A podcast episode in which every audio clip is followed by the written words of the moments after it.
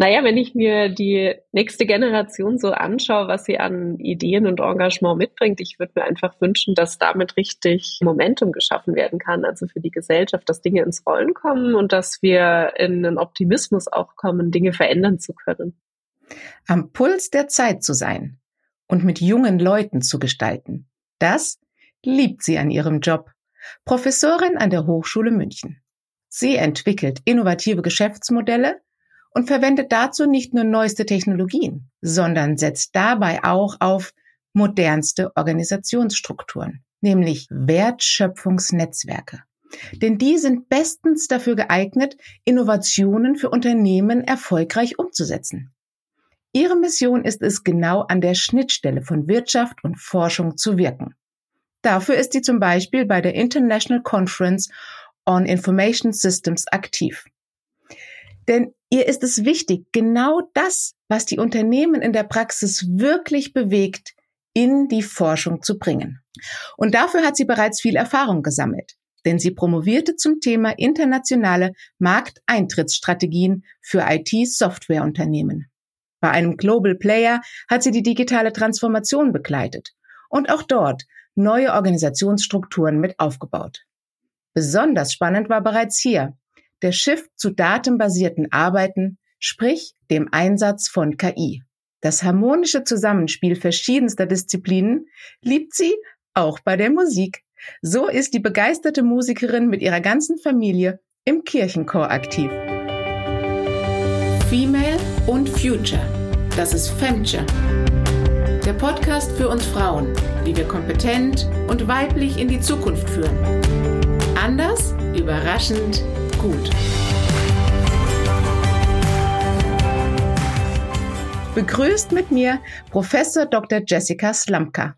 Hallo Nadine, ich freue mich sehr, hier zu sein. Das ist wunderbar.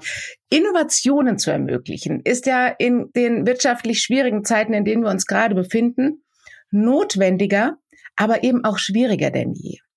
Und du sagst, die richtige Organisationsstruktur hilft dabei. Und du setzt dabei auf Wertschöpfungsnetzwerke in Unternehmen. Hilf mir mal. Was kann man sich denn genau darunter vorstellen?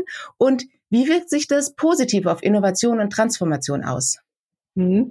Ich gehe gleich gerne ein bisschen genauer darauf ein. Ich wollte noch mal zu diesem Veränderungstreiber überhaupt kommen. Digitalisierung und überhaupt digitale Technologien sind ja einer dieser großen Treiber. Das heißt, die verändern Prozesse, die verändern die Gestaltung von Produkten und auch ganze Geschäftsmodelle für Unternehmen. Also wenn ich mir die Automobilbranche anschaue, im After-Sales-Service, wo ich App-basiert sozusagen den Kunden einbinden könnte oder in Richtung Geschäftsmodelle, Shared Mobility. Das sind ganz neue Dinge, die entstehen. Oder wenn man sich ein Auto anschaut, ein Connected Car, dann habe ich über 100 Millionen Codezeilen in einem Auto. Das ist eigentlich unvorstellbar. Und jetzt zu sagen, okay, die Digitalisierung spielt eine so große Rolle und erzeugt diesen Veränderungsdruck, was bedeutet das eigentlich für die Wertschöpfung auch in den Unternehmen, wie sie gestaltet werden muss.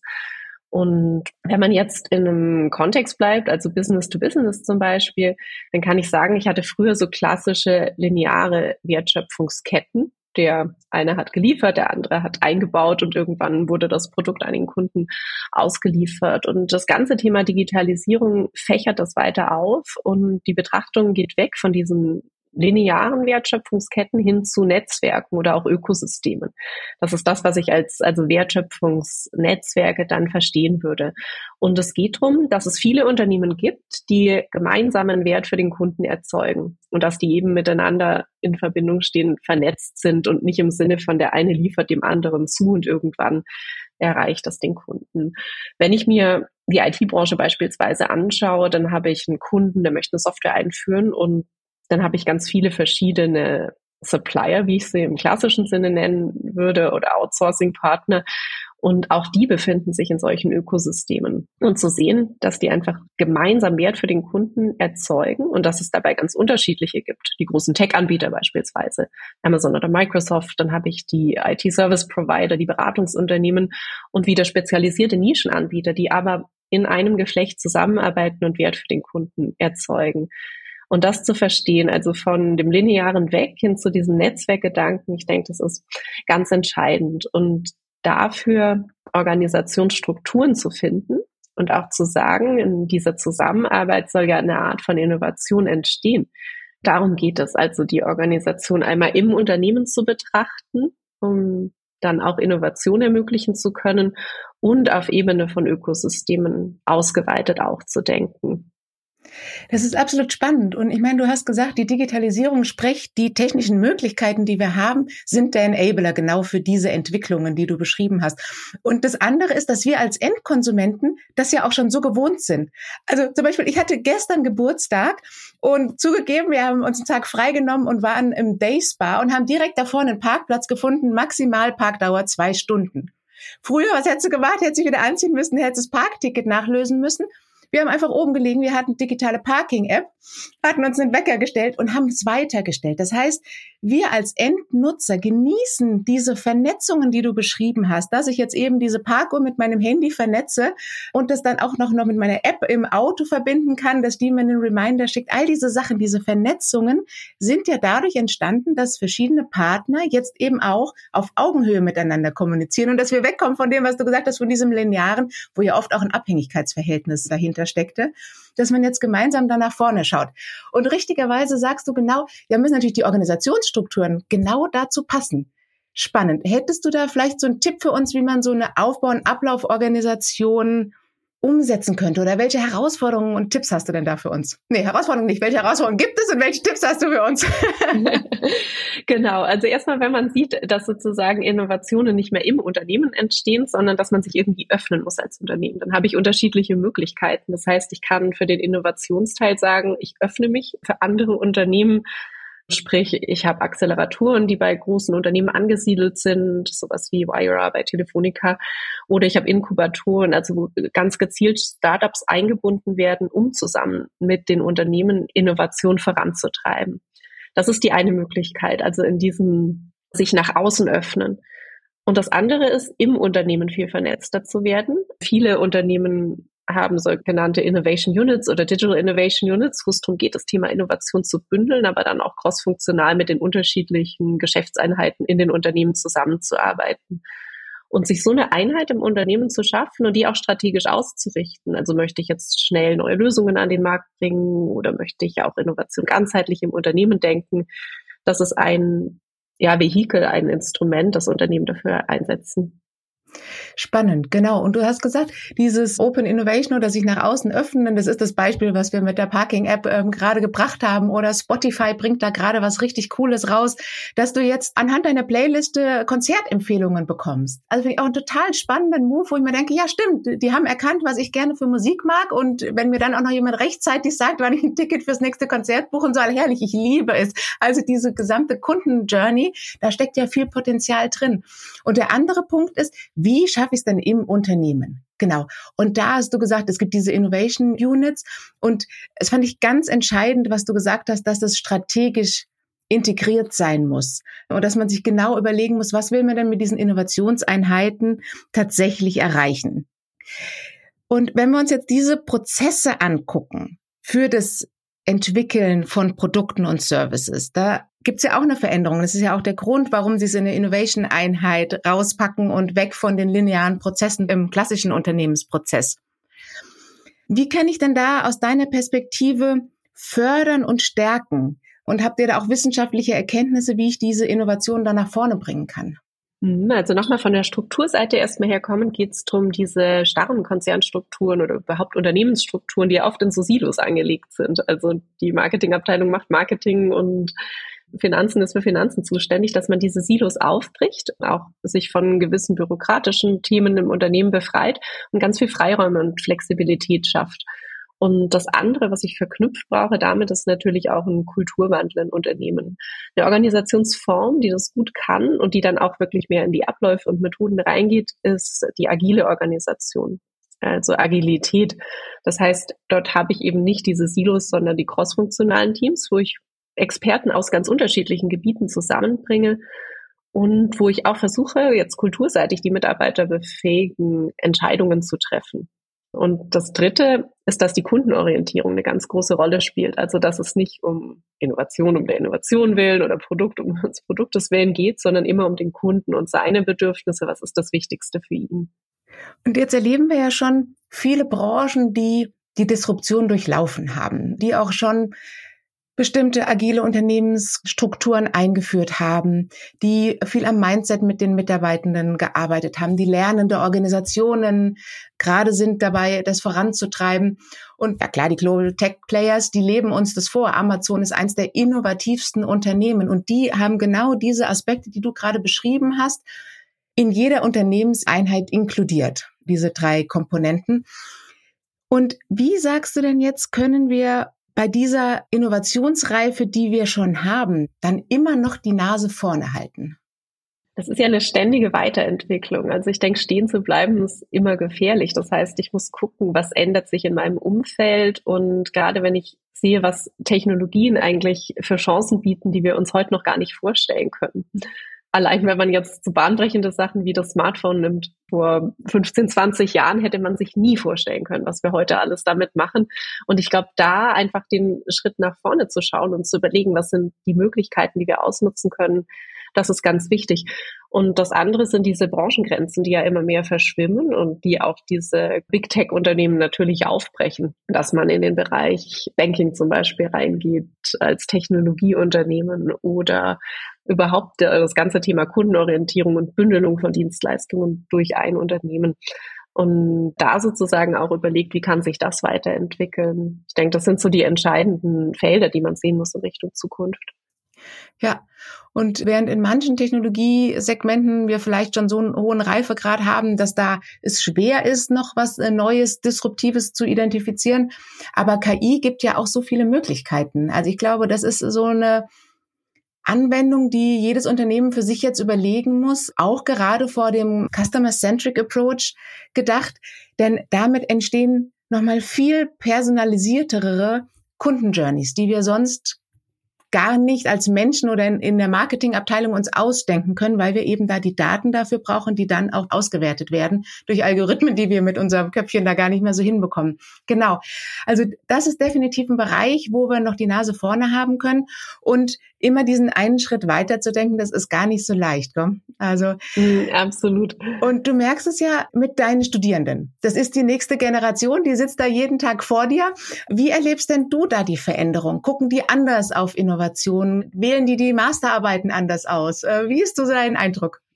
Mhm, also Erstmal, wenn ich eine allgemeine Veränderung beschreiben kann, dann ändert sich das Informationsaufnahmeverhalten ganz stark. Also dieses, ich habe viel kürzere Einheiten, die ich mir wünsche, um Informationen zu bekommen, allein auch durch Social Media natürlich geprägt, dass ich diese hohe Frequenz an Informationen habe, aber auch die kompakte Information mir wünsche.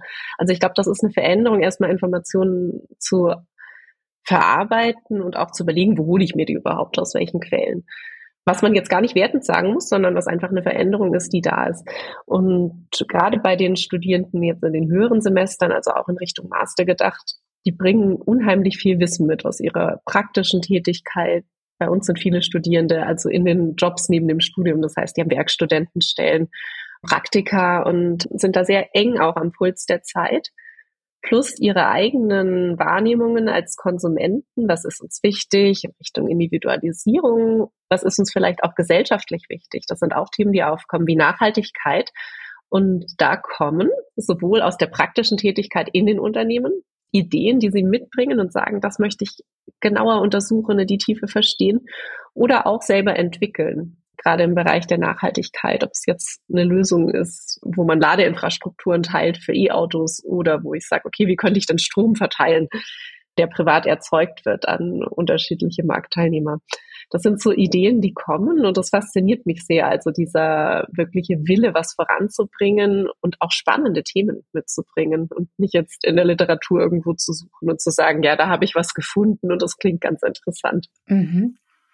Spannend. Also du beschreibst dann ein recht hohes Engagement, aber auch eine ja, ich überlege gerade, ob ich Empathie sage, das trifft mit Sicherheit zu, aber es ist auch so dieses sich selber in einem größeren Ganzen verstehend. Und da ist ja diese Vernetzung, also ich vernetze mich eben mit der Umwelt und gucke, was kann ich nicht nur profitmäßig ähm, Gutes machen, weil das sind ja auch Geschäftsmodelle, die ihr da entwickelt in den Masterarbeiten, sondern ihr schaut auch, was bewegt das für die Gesellschaft, was hat das für die Umwelt an positiven Auswirkungen und dass man sich eben als Teil eines Größeren sieht. Also das finde ich schön, dass du das so beschreibst. Mhm, als Teil eines Größeren und auch dieses ich möchte mal versuchen, was zu bewirken und nicht zu denken, ja, das kann sowieso nicht funktionieren. Vielleicht kommt auch am Ende raus, dass manche Sachen nicht gehen, aber irgendwie den Schritt zu wagen und zu sagen, ich habe eine Idee und da klemme ich mich dahinter, das finde ich sehr bewundernswert.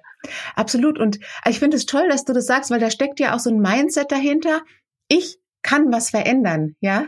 Wahrscheinlich haben die da auch ein paar gute Vorbilder gehabt. Also wenn ich überlege, so in meine Jugend zurück, damals, da haben wir nicht so weit gedacht. Aber jetzt gibt's schöne Vorbilder wie zum Beispiel Friday for Future, wie ein Mensch mit einer Überzeugung etwas startet und wieder was Großes draus wird und wirklich Änderungen bewirkt. Und das finde ich schön, dass du das auch bei deinen Studierenden erlebst, diese Sache, ja, ich kann was verändern. Ich bin auch verantwortlich und ich mache was dafür. Absolut. Gut, dass wir das als zukünftige Wähler haben, da freue ich mich drauf. Jetzt ist es so, wenn wir uns die Innovation angucken, du hast es vorhin geschrieben, wie wichtig es ist für die Unternehmen, da dran zu sein und dass das auch entscheidend ist für ihren Unternehmenserfolg. Und wenn wir uns so ein bisschen den Innovation Tracker anschauen, dann sehen wir, dass die Investitionen in Innovationen in den Unternehmen steigen, dass das aber nicht in gleichem Maße sich in Forschungsgeldern widerspiegelt. Und was ist denn so aus deiner Perspektive der Vorteil, wenn Wirtschaft und Forschung enger und auch vernetzter zusammenarbeiten würden? Ich denke, es gibt zwei große Vorteile, die erreicht werden können. Das eine ist, dass man sagt, okay, ich brauche eine gemeinsame Innovation und Entwicklung, also wo Wirtschaft und Forschung Hand in Hand gehen und auch gemeinsam Innovationen entwickeln. Das ist was, wo ich auch mehr Notwendigkeit für Investitionen sehe in diese Bereiche, damit diese Partnerschaften entstehen können und aber auch die Projekte vorangetrieben werden können. Und die andere Seite, in der ich mich jetzt auch selber quasi als Lehrende und Forschende verorte, ist eher der Austausch auch, wie können wir uns mehr vernetzen und wie können wir die Herausforderungen und auch die Entwicklung, die die Wirtschaft durchläuft, wie können wir das besser verstehen? Und da auch eben nicht getrennt voneinander zu laufen, sondern zu sagen, wir haben Ideen oder auch Themen, die wir verstehen wollen, die kommen aus den Unternehmen, aus der Praxis und die gelangen in die Hochschulen, in die Forschungseinrichtungen und können dort ergründet und verstanden werden. Ich denke, da kann man sehr davon profitieren. Und das ist aber ein Bereich, wo jetzt gerade in der Wirtschaft zum Beispiel, also BWL, wo ich mich befinde, nicht so große Investitionssummen einfach gebraucht werden. Ich würde den eher in Richtung gemeinsame technische Entwicklung und Innovation setzen. Ja, spannend. Ich meine, was du da aufzeigst, das ist doch eine absolute Win-Win-Situation. Ihr habt Wissen, ihr habt Ressourcen, ihr habt auch Zeit und junge Leute, die mit neuen Ideen da dran gehen und was erforschen, entdecken, tiefer einsteigen wollen, was total relevant für die Unternehmen ist. Und es geht sogar noch mit relativ wenig Investitionsvolumen dahinter. Müssten die euch nicht eigentlich die Bude einrennen? Ja, es ist manchmal braucht man so den Punkt, wo man zusammenkommen kann und auch wo die Erfahrungen gesammelt werden. Und wir haben wirklich schöne Projekte, also wo Unternehmen kleine Challenges stellen für Studierendenteams und die erarbeiten, die programmieren manchmal kleine Prototypen oder müssen einfach eine Problemstellung lösen, die ein Unternehmen hat. Und sobald mal so eine Zusammenarbeit erfolgt, dann ist ein Fuß in der Tür, dann sieht man ja, da kann was dabei rauskommen. Und für die Studierenden auf der anderen Seite ist es natürlich auch eine absolut positive Erfahrung, an echten Problemstellungen arbeiten zu können. Ich glaube, da geht es viel mehr darum, einfach sich zu vernetzen, zusammenzukommen und auch mal gemeinsam Projekte ins Rollen zu bringen weil jeder kennt es, man hat das Tagesgeschäft und das frisst meistens die Zeit auf und so Dinge, die man auch noch machen könnte, die kommen dann oft zu kurz. Toll. Also ich finde es total beeindruckend, was ihr da auf die Beine stellt. Was würdest du dir denn für die Zukunft wünschen, wenn heute dein Wunschfeentag wäre? naja, wenn ich mir die nächste Generation so anschaue, was sie an Ideen und Engagement mitbringt, ich würde mir einfach wünschen, dass damit richtig Momentum geschaffen werden kann, also für die Gesellschaft, dass Dinge ins Rollen kommen und dass wir in einen Optimismus auch kommen, Dinge verändern zu können. Das würde ich mir wünschen und dass das dann auch passieren kann. Oh, toll. Optimismus, dass wir Veränderungen bewirken können. Oh, ein schönes Statement. Liebe Jessica, ich danke dir herzlich für dieses tolle und tiefe Interview. Es war mir eine Riesenfreude. Ich habe mich sehr gefreut, dass ich da sein durfte. Danke dir. Gerne. Und ihr Lieben, wenn euch das jetzt gefallen hat und ihr sagt, ich will auf jeden Fall, dass weiterhin Frauen bei Femture eine Stimme bekommen und aufzeigen können, was wir Tolles bewegen, dann hinterlasst gerne ein Like, schreibt auch gerne eine Rezension und kleiner Trailer für die nächsten Folgen. Es geht um Acceleratoren und Inkubatoren, das was Jessica schon gesagt hat, was die Unternehmen brauchen und zwar in der MedTech-Branche. Es wird eine Staffel geben mit richtig tollen Biotech- und MedTech-Gründerinnen und einem Accelerator, der euch ein bisschen erzählt, warum die MedTech-Branche so wichtig ist für Deutschland und was wir da schon richtig Cooles machen. Ich freue mich drauf. Schaltet wieder ein in zwei Wochen, wenn es heißt Femture, wie Frauen in die Zukunft führen.